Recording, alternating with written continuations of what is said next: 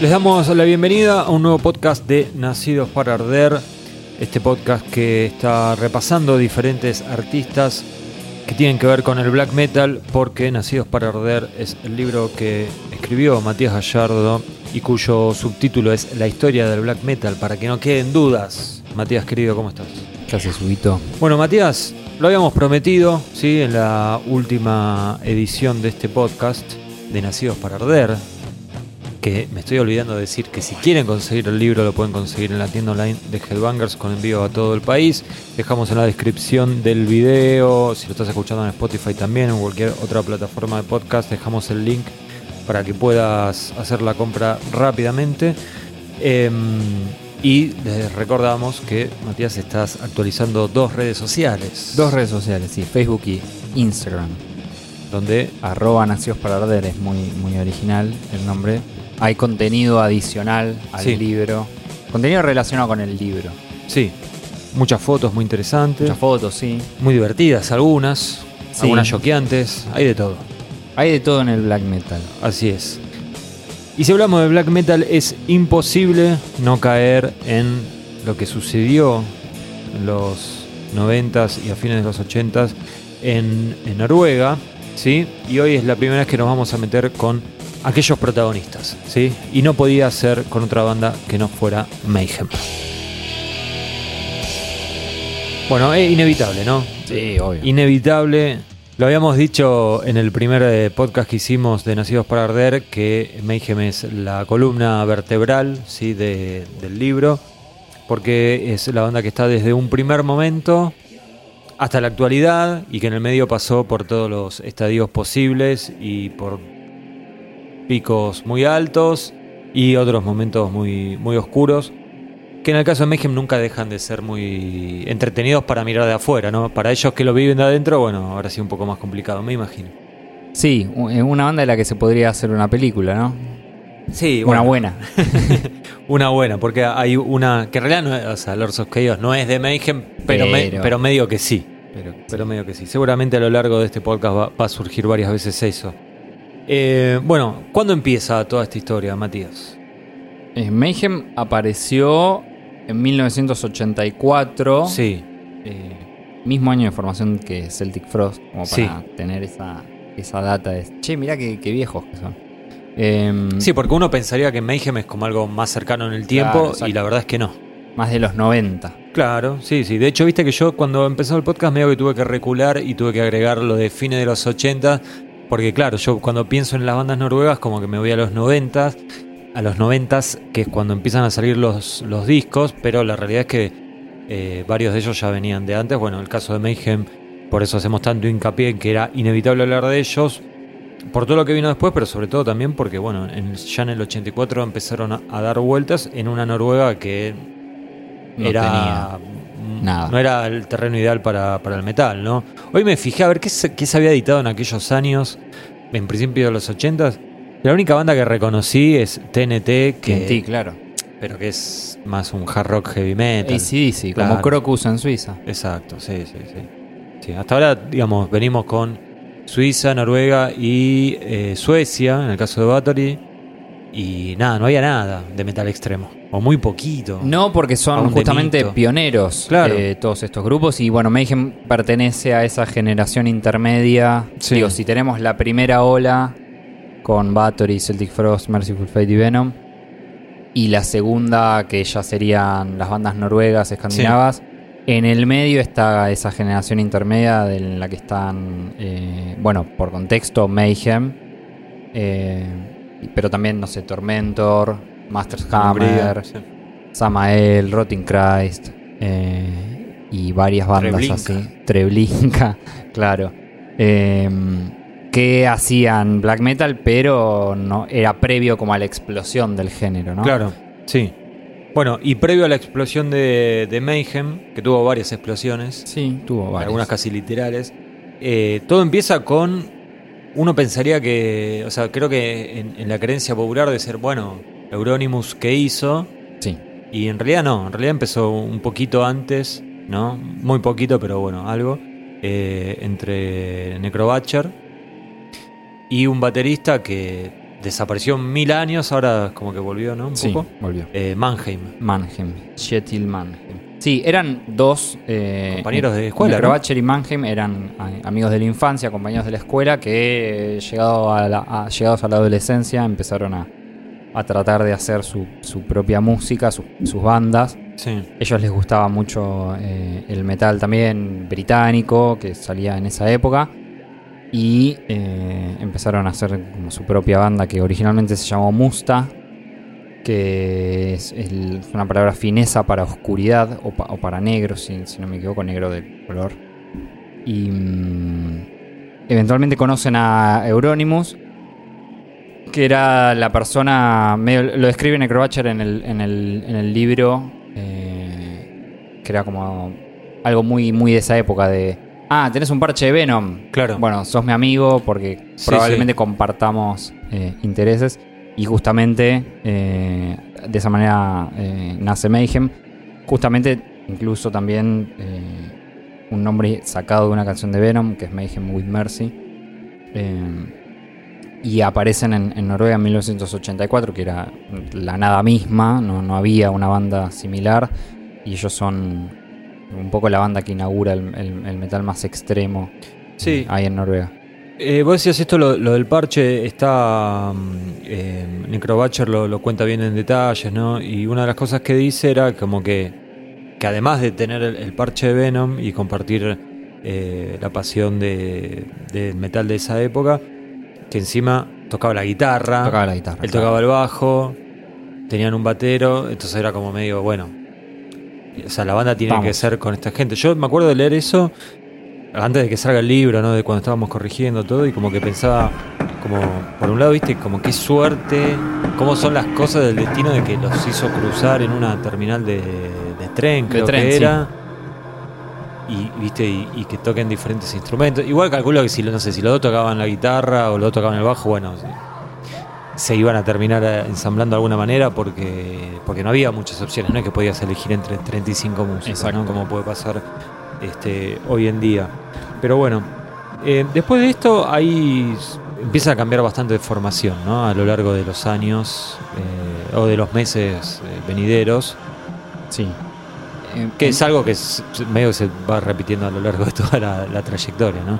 Sí, No, o sea, hay, una, hay varias primeras formaciones, pero digo, hay una formación que es con Dead y con Hellhammer, ¿sí? la formación clásica. que digamos. sería la clásica. La pri- ¿Es la clásica o la primera clásica? Porque después estamos dejando afuera a Tila, me parece. Sí, sí, bueno, no es la formación que grabó el disco emblemático, Por pero, pero es como en la historia de Mayhem la formación clásica Sí. es esa. Ok. ¿Para vos ese es el primer quiebre? El o sea, el primer gran quiebre, o sea, cuando ya es con Hellhammer Dead.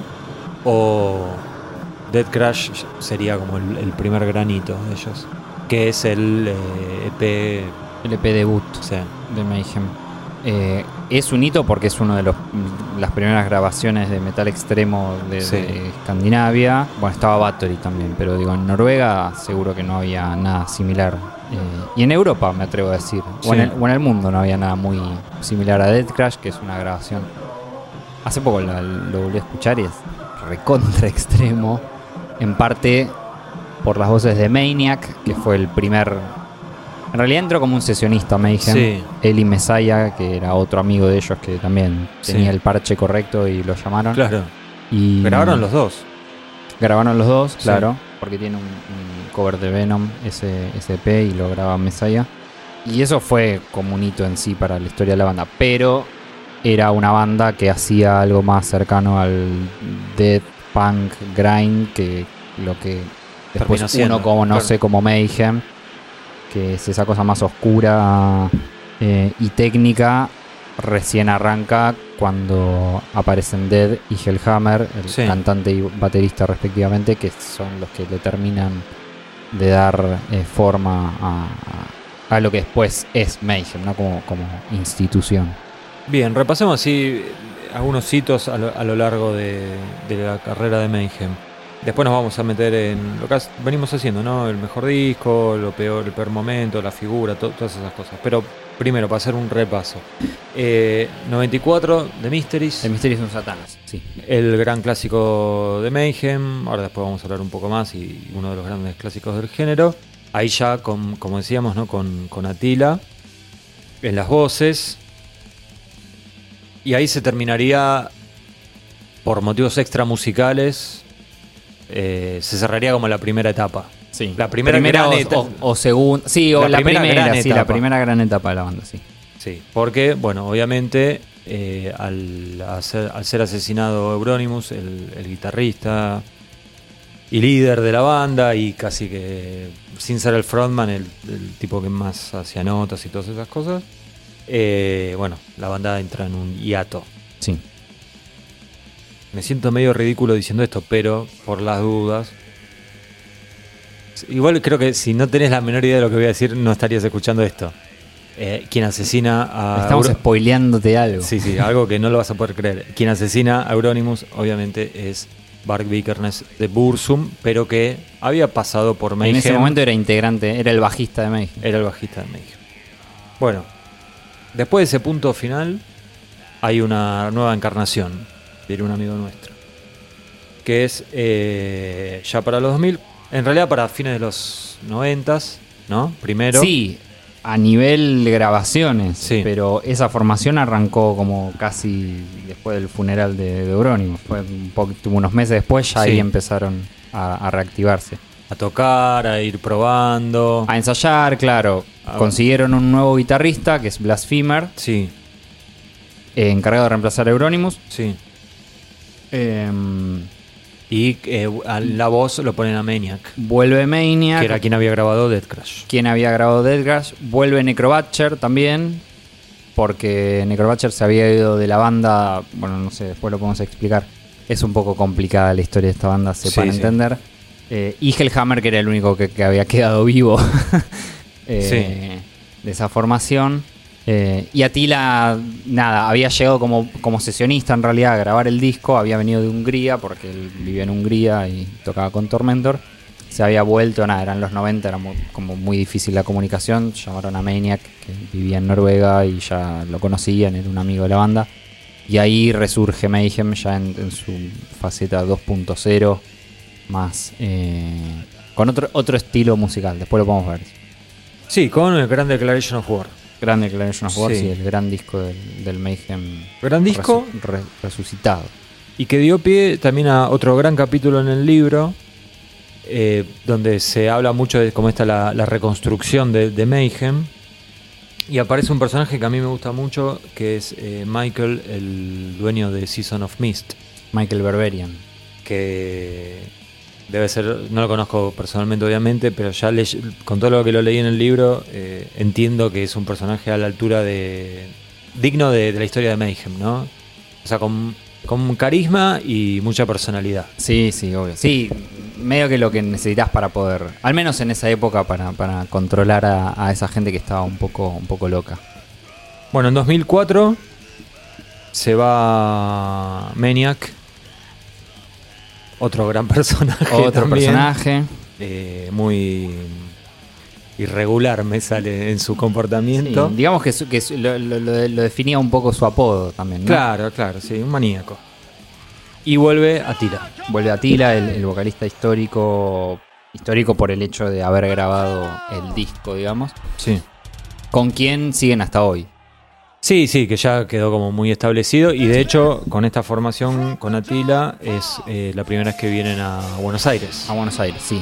Ya sin Blasphemer, que Blasphemer en un momento también se va y ahí empieza con una especie de puerta giratoria de guitarristas hasta Claro. que finalmente dan con, con Telok eh, y posteriormente con Ghoul, que son ahora como los dos guitarristas. Eh, una rareza un poco porque Mayhem la mayor parte de su carrera tuvo un solo guitarrista y ahora tienen dos. Y ya es más un poco como la etapa de celebración, digamos, de profesionalismo, como disfrutar de, de los laureles. Sí, c- también más como autoconsciente, ¿no? De, de saber lo que, lo que significan para el género, de si hay que hacer ocho giras seguidas tocando de Mysteries, lo hacen. De celebrar De- un poco. Aprovechar, digo, como Sí, la carrera normal que nunca tuvieron. No, claro, pero vos decís celebrar y parece como que se juntan a brindar por los años No, dorados, pero claro. No, o sea, es como... Viste que hay bandas que reniegan del pasado exitoso y Sí. se enfocan más en lo presente. Me parece que ellos, si bien siguen editando y todo, igual es como que abrazan el pasado Sí, y es lo que más les resulta, me parece, ¿no? Por A supuesto. nivel comercial, digamos. Eh, siempre hacemos esta pregunta, que es ¿cuál es el mayor aporte de, de la banda en cuestión? Y en el caso de Mayhem es eh, demasiado, ¿no? Sí, porque tenés, por un lado, la música. Sí. Por otro lado, eh, como el misterio que La siempre mística, ro- Claro, la mística, que Sí. al ser también una banda de fines de los 80, tiene todo eso del pre-internet, donde las cosas nunca estaban del todo claras y la información no viajaba de manera tan rápida.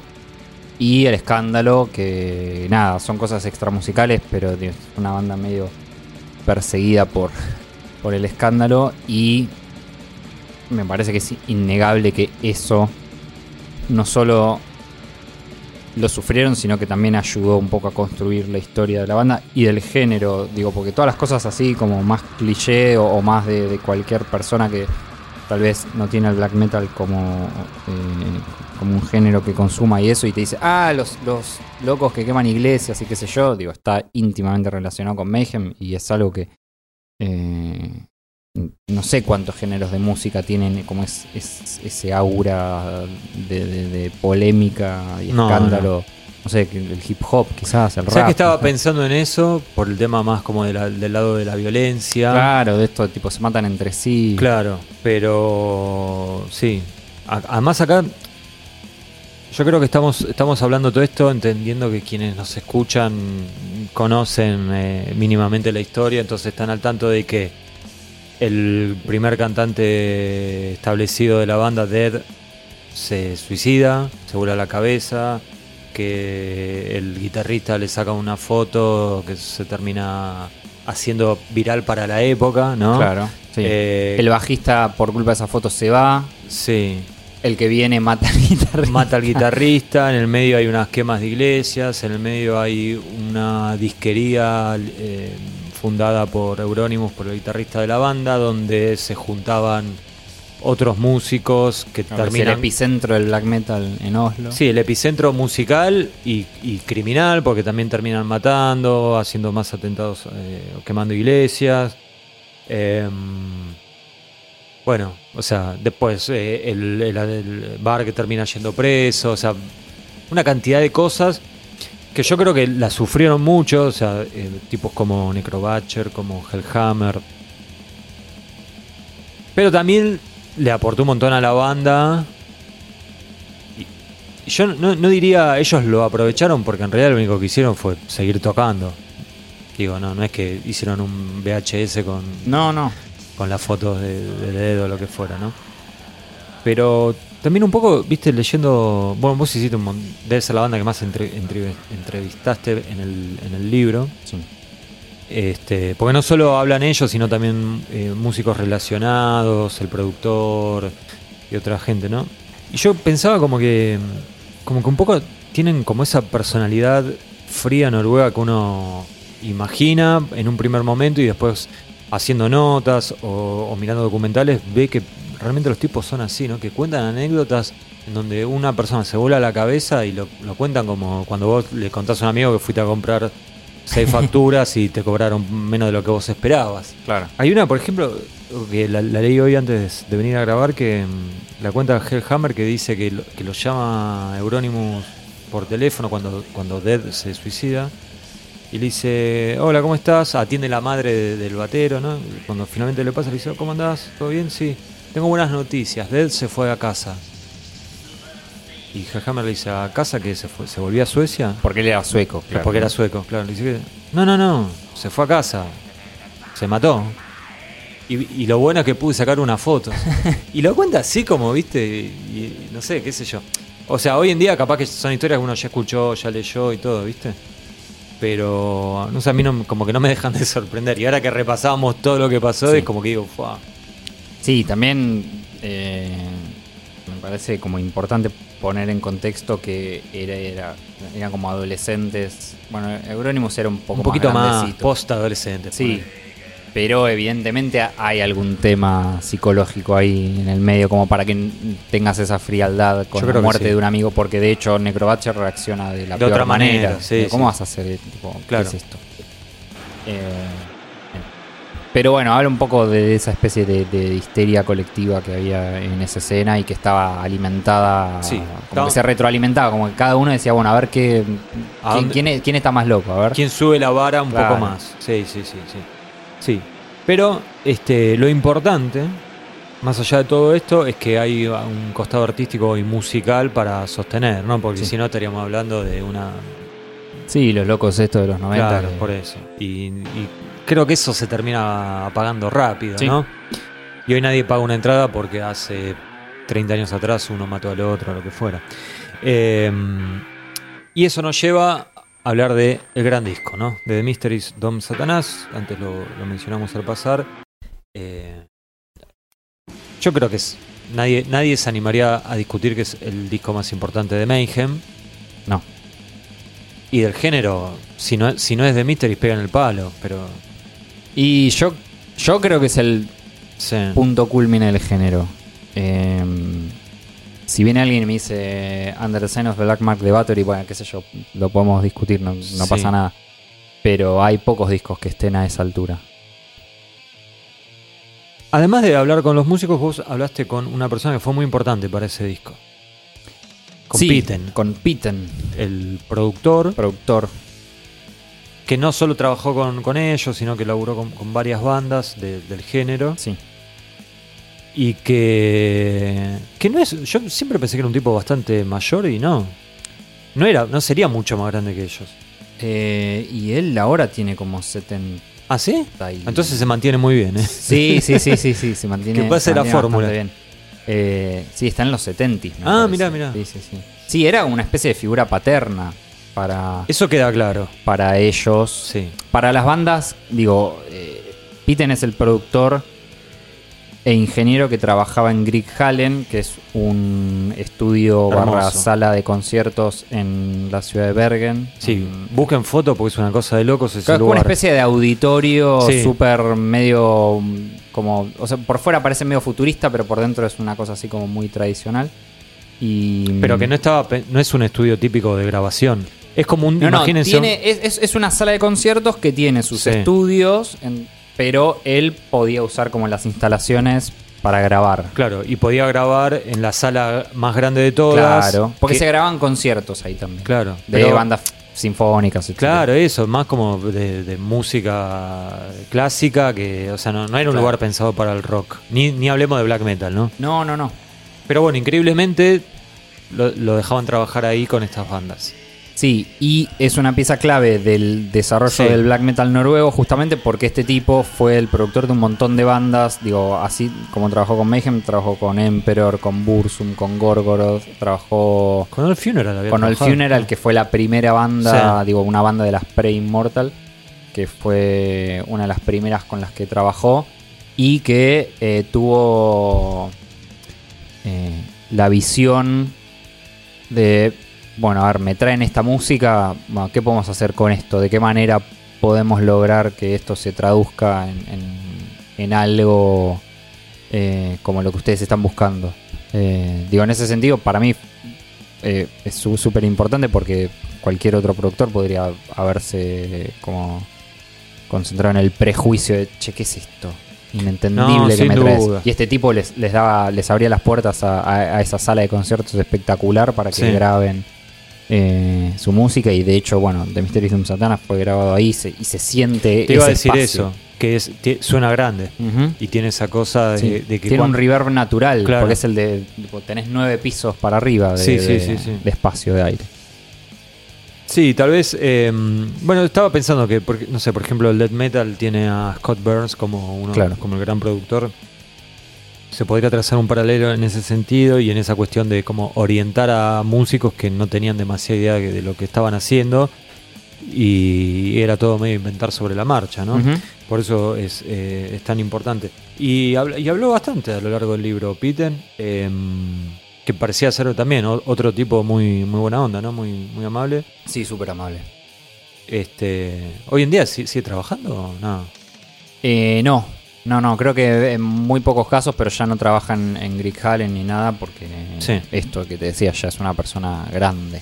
Y si nos olvidamos de Mystery Dom Satanás, lo dejamos de lado. Sí. ¿Cuál es tu.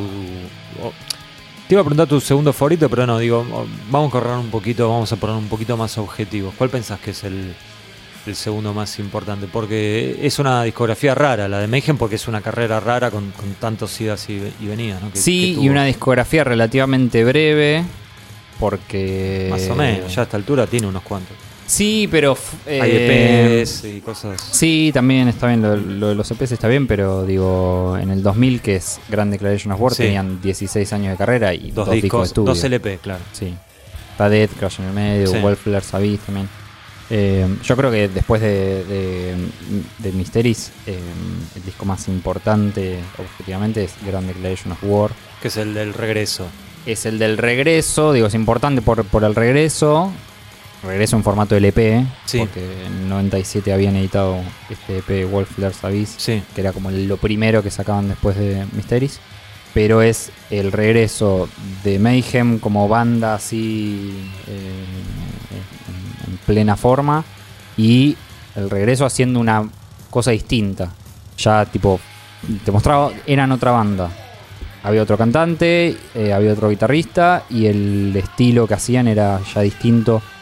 Tal vez más emparentado con las bandas estas que empezaban a, en Noruega a ir por esta, esta cosa más avant-garde, más eh, donde no solo era black metal furioso, Sí. sino que empezaban a incorporar cosas, no sé, del rock industrial. Es rarísimo. Cosas. Sí, es un disco muy raro. Pero Eh, no solo no solo que el disco es raro, es raro el momento en, el que lo editan. Porque si vos me sí, decís que ellos vuelven. 2000. No, pero además, digo, si vos me decís que vuelven, vuelven con. Lo lógico que hubiera sido. Hagamos algo medio un regreso a las raíces, una cosa así, ¿no? Ponelo. O, Sí. o otra- no sé si hacer un The Mysteries parte 2, pero para mí hubiera tenido más lógica ir por el lado de un Dead Crash que por hacer lo que finalmente terminaron haciendo con eh, A Grand Declaration of War. Porque volver con eso. La verdad que es, eh, es curioso, es eh, bastante admirable, te diría. Más allá de si te gusta el resultado o pensás que es una basofia, no importa. Pero digamos que una banda vuelva, después, esto también lo habíamos comentado, de que no los apoyaba nadie, que había como bastante prejuicio con cómo van a seguir adelante sin Eurodemos, y que vuelvan con ese disco, a mí la verdad que siempre me, pareció algo digno de sacarse el sombrero, qué sé yo. Y también habla muy bien del sello de Season of Mist, que en- es una también es algo que me, me encanta como está retratado en, en el Te libro. identificaste con Y me identifiqué bastante porque sí, cuando son esas historias de... Y, y me identifico yo y se va a identificar cualquiera que haya trabajado con bandas y sacado discos y sabe to- todas las, las cuestiones que hay dando vuelta. Eh, acá en una escala muchísimo mayor, obviamente. Un tipo Sí, pero que... apostado, digo, todo por un proyecto alternativo, digamos. Digo, Claro. puede ser música, eh, literatura, lo que fuera. Sí, digo, sí, sí, tipo, sí. Todo esto va en algo contracultural. Sí, un tipo que apostó todos sus ahorros, todo, todo lo que sus posesiones eh, para que salga este disco, para poder trabajar con Mayhem, haciendo una apuesta como a largo plazo Claro. y lidiando con músicos muy complicados, con personalidades muy fuertes y que no tenían ningún problema en este, agarrarse a trompadas por cualquier cosa, ¿no? Sí. Y hay lo bueno de todo esto, ahora que pasó el tiempo, es que quedaron unas anécdotas increíbles y las puedes leer en un libro editado a miles de kilómetros del lugar de los hechos, ¿no? Sí, eh, es, es muy divertido ese capítulo. Digo, Sí.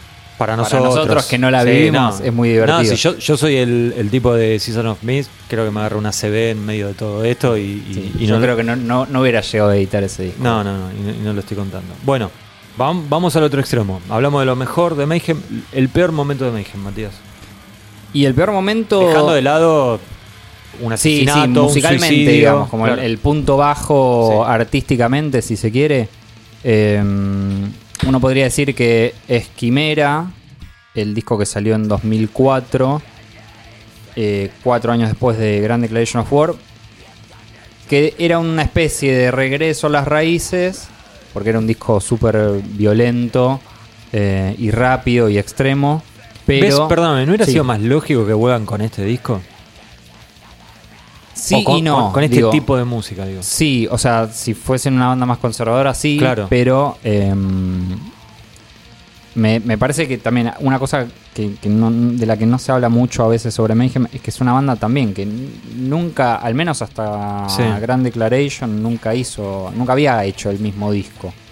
No, no, no tenían una fórmula definida, porque eran tres cosas, tipo Death Crash era eh, muy distinto de lo que después fue The Mysteries y Grand Declaration fue también completamente distinto a las dos cosas anteriores. Eh, y recién acá con Quimera te das cuenta que eh, la cosa era menos vanguardista, si se quiere, pero porque responde a un montón de, de cuestiones extramusicales y de química entre la banda que ya no va para más, que están explicadas en el libro, pero te da la pauta que es uno de esos discos que salieron un poco como, bueno, lo, lo sacamos para obtener algo, eh, o nos matamos eh, Sí. entre nosotros. En esta época, eh, Maniac es cuando estaba más Maniac que nunca. Eh, sí, pero todos estaban un poco en la misma, con abuso de, de todo tipo. Pero bueno, Maniac era el que llevaba la delantera Sí. en eso y en, en- en un momento de ese tipo de cosas, digo, en cualquier banda se terminan convirtiendo en un problema. Eh, Esta y- es la época en que no lo, no lo querían dejar en el, en el estudio Sí. porque... El productor no quería que se quede en el estudio, el productor de ese momento Sí. no quería porque temía por, creo yo, con, con, con, con, Con sabiduría, sí, sí, sí, sí. que eh, temía por sus equipos. Claro, era como el demonio de Tasmania, ¿no? Entonces Claro. no quería dejarlo solo ahí. Bueno, dejémoslo a, Maniac. La figura. O sea, porque hay, para mí, yo estoy viendo acá quién está seleccionado como figura y creo que todo el mundo va a coincidir con vos. Pero me parece que hay un, hay una, se puede hacer una mención honorífica. Sí, digo, depende, para la historia de la banda quizás la figura es, eh, pueda ser otra, digo, Sí, puede, que tenga estoy- sentido elegir a alguien que se ocupó de mantener siempre. a la banda viva, claro. Que es Necrobatcher. como Necrobatcher, claro. Sí. El Que- 8 del equipo, ¿no? El que Claro, siempre está el motorcito, que hace que todo funcione. O el 5, si querés. Exacto, el, el que mantuvo el proyecto en pie. Eh, pero mm, me parece que hablar de Mayhem y no nombrar a Euronymous es eh, sería medio extraño. Sobre todo porque Euronymous significa un montón de cosas para el género en sí. Para la escena de Noruega ni hablar, pero para el género en sí es uno de esos iconos eh, que, que- son medio ineludibles porque mm, no solo tuvo como esta visión musical con Mayhem, sino que era, mencionamos, él puso una disquería en la que de la que salieron, que fue como una especie de semillero para un montón de músicos jóvenes que, que iban ahí, Helvete. claro, eh, y terminaban formando sus propias bandas inspirados por, por estar ahí charlando con este tipo que tenía como sus ideas y, y- y pensaba un montón de cosas sobre el black metal y sobre cómo el black metal debía ser y desarrollarse y qué sé yo. Era como un mentor, ¿no? Era como una especie de padrino de la escena. También era una persona que tenía. Él tenía. Él se murió creo que a los 25 años y en general estaba rodeado de gente de 18, 19. Que Sí, se, se nota la diferencia a de esa edad, Sí. claro, a esa edad es, es pesa un poco más. Eh, quizás Sí. cuando son más grandes no tanto, pero sí, sí, sí. Eh, era una figura que todo el mundo eh, en Noruega eh, admiraba y, y tenía y estaba pendiente. Y qué sé yo, como, cual- como cualquier personaje así histórico, nada, tiene sus polémicas, sus contradicciones. Y tiene encima como esta cosa medio trágica de que nunca se supo qué podría haber sido su carrera porque fue asesinado en el pináculo de su carrera. De, de hecho, no llegó a haber editado The Mysterium Satanas. No, claro. Lo llegó a escuchar y todo porque Sí, estaba grabado. el pero disco estaba grabado, claro, pero cuando lo mataron eh, no, no no había salido todavía. Sí. Este, y también con una ética de trabajo muy importante, ¿no? Lo cual es llamativo porque por cómo se comportaba toda esta gente ¿no? Y- Sí. y por sus actividades extracurriculares. Eh, pero más allá de eso, si tenía que ponerse a escribir 100 cartas para mandar 100 gacetillas, eh, lo hacía. Estaba, era como el manager de la banda al mismo Sí. tiempo. Y además de todo eso, un guitarrista que eh, marcó un antes y un después en el género. Sí, porque tenía como una manera muy particular de, De tocar. de tocar, digo, cosas también eh, tenía esta cosa de retroalimentación con Snorre Rook, que es eh, Sí. un guitarrista también clave para el desarrollo del género, que eh, es el de la banda Thorns, Sí.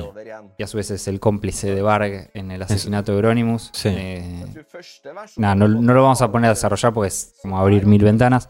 Pero en un momento pasó por Mayhem como, como, como guitarrista sesionista. En el libro está eh, explicado de eso, pero. Y habla tiene- Snorre. y habla, claro, sobre su relación y sobre cómo ellos eh, em- empezaron como a, descubrir una manera de tocar que después terminó siendo súper eh, clásica en el black metal, que son como estos acordes medio extraños, menores, que suenan como siempre con tensión y qué sé yo. Eh, un poco sale, sale también de, de, de, de Euronymous.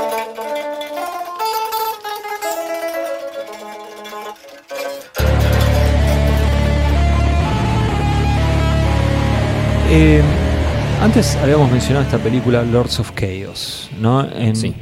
Que retrata un poco esos años en, en Noruega. A nosotros no nos gustó la película. Este. Y creo que a la mayoría de la gente que más o menos conoce la historia del género no le gustó. Y tiene como varias cosas que son bastante tiradas de los pelos o más arraigadas en una ficción que en, que en lo que realmente pasó, ¿no? Uno de los protagonistas de la película sería Euronymous. ¿Sí? Sí. El otro sería Varg.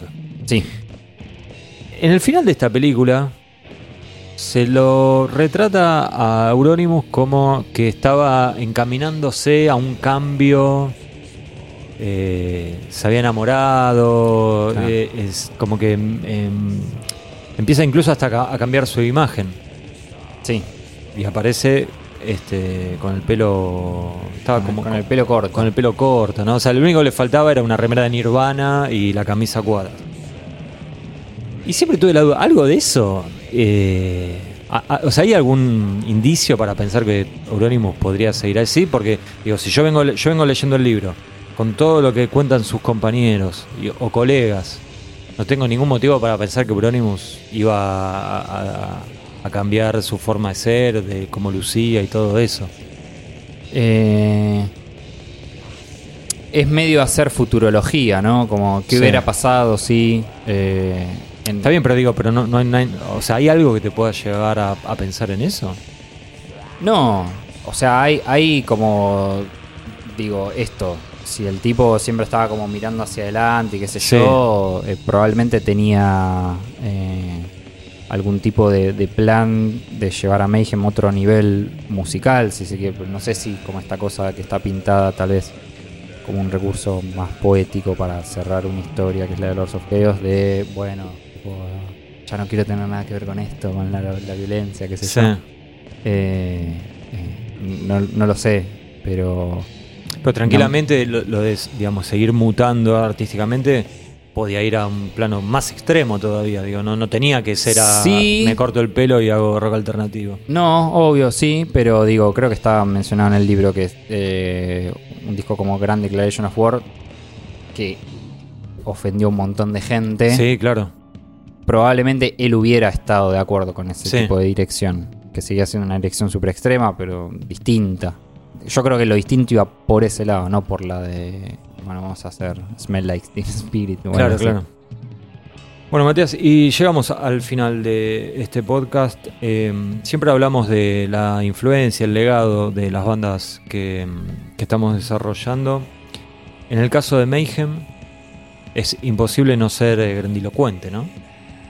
Porque- Eh, o, o parecer exagerado, pero es así. Sí, yo creo que todas las cosas que mencionamos hasta ahora eh, te dan la pauta de que Mayhem es una banda, si no la más importante, de las más importantes de la historia del género, por todas estas cosas. Digo, por lo musical también, por lo ideológico, si querés, por los escándalos.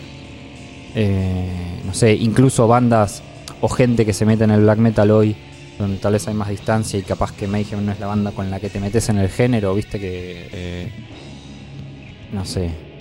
Pienso. Tal vez es un mal ejemplo, pero quizás hoy un pibe que se mete en el heavy tradicional, capaz entra por Enforcer y no por Maiden.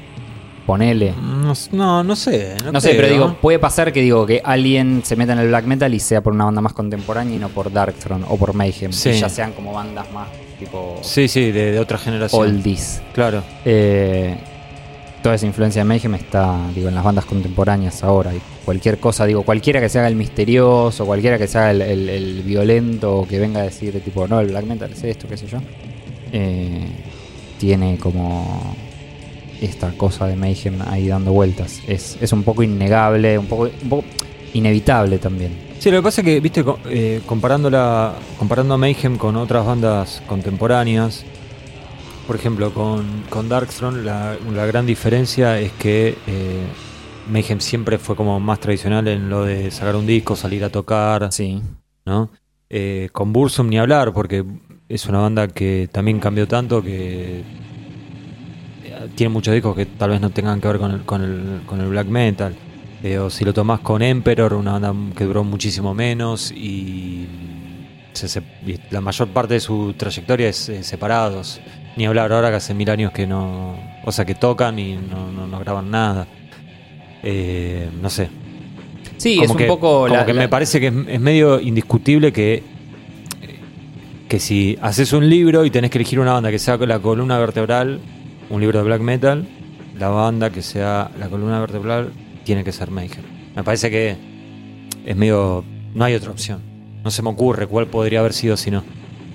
Eh, no, porque es un poco, digo, todo lo bueno y todo lo malo, si se quiere, de- del género los atraviesa a ellos. Sí, también. pero además perduraron, y todo el- toda la historia. para contar, claro, para o contar sea, toda del año historia. 84 estamos hablando. Sí, sí, sí. Eh, sí, una banda que el año próximo cumple 40 años. Es Claro. una locura, si te lo pones a pensar. Eh, Y sí. y, y- y sí, tiene sentido sobre todo por, por esto, porque todas las otras bandas, digo, de black metal noruego, las que puedes poner a la altura de ellos, como Darkthrone o Bursum o Emperor, si querés, eh, ellos son los únicos que... Porque Emperor esto no, no, no, no es una banda. Eh, Tal vez Satyricon eh, tiene, tiene una cosa, igual es después. Satyricon es, sí, como una generación después. Sí. Gorgoroth también sigue activo, pero es una generación Nah, después. no podemos comparar, me Eh, parece. no, pero digo, me refiero a que ellos, digo, Darkthrone es una banda que hoy hace otra, otra música. Eh, de esa época, digo, Immortal tampoco está, que fueron una de las primeras bandas que editaron Sí. así un disco, digo, ya no existe. Eh, ellos son los únicos que quedan, que quedaron en pie. Paradójicamente, ¿no? Porque, digo, si uno en el 94 dice, che, ¿qué banda va a seguir dentro de Sí, sí, 20 sí. años más? Eh, no sé cuántos dirían que era Mayhem. No, no, no. Era lo más improbable. En resumen, podríamos decir que sin Mayhem no hay forma de que el black metal hubiera sido lo que es. Exacto, Para bien, para mal, con las polémicas, con los asesinatos, todo. con todo, exacto. Así que bueno, ese fue, o al menos es eh, a la conclusión a la que yo llego después de grabar este podcast. Les recordamos en las redes sociales Facebook y Instagram, Nacidos para Arder, lo buscan ahí. Recuerden que si estás escuchando esto en Spotify o en algún lugar de podcast, puedes ver el video en YouTube y viceversa. Sí, Porque tal vez te quedas, estás en YouTube y decís, me quedaría más cómodo llevármelo en el celu o en Spotify. Puedes ir a Spotify. Y quienes quieran adquirir el libro en la tienda online de Headbangers lo pueden hacer, se hacen envíos a todo Argentina. Este, abajo en la descripción dejamos los links y si viven fuera de Argentina nos pueden escribir a ventasmetal.gmail.com. También dejamos eh, ese mail así pueden eh, hacerlo, recortar y pegar sí. y no tienen ni que tipear. Gracias Matías y gracias a ustedes A por escucharnos. Volveremos con otra banda. Vamos a seguir en Noruega, me parece, ¿no? Creo que nos vamos a poner la campera y quedarnos un- unos días en Noruega. Hasta entonces.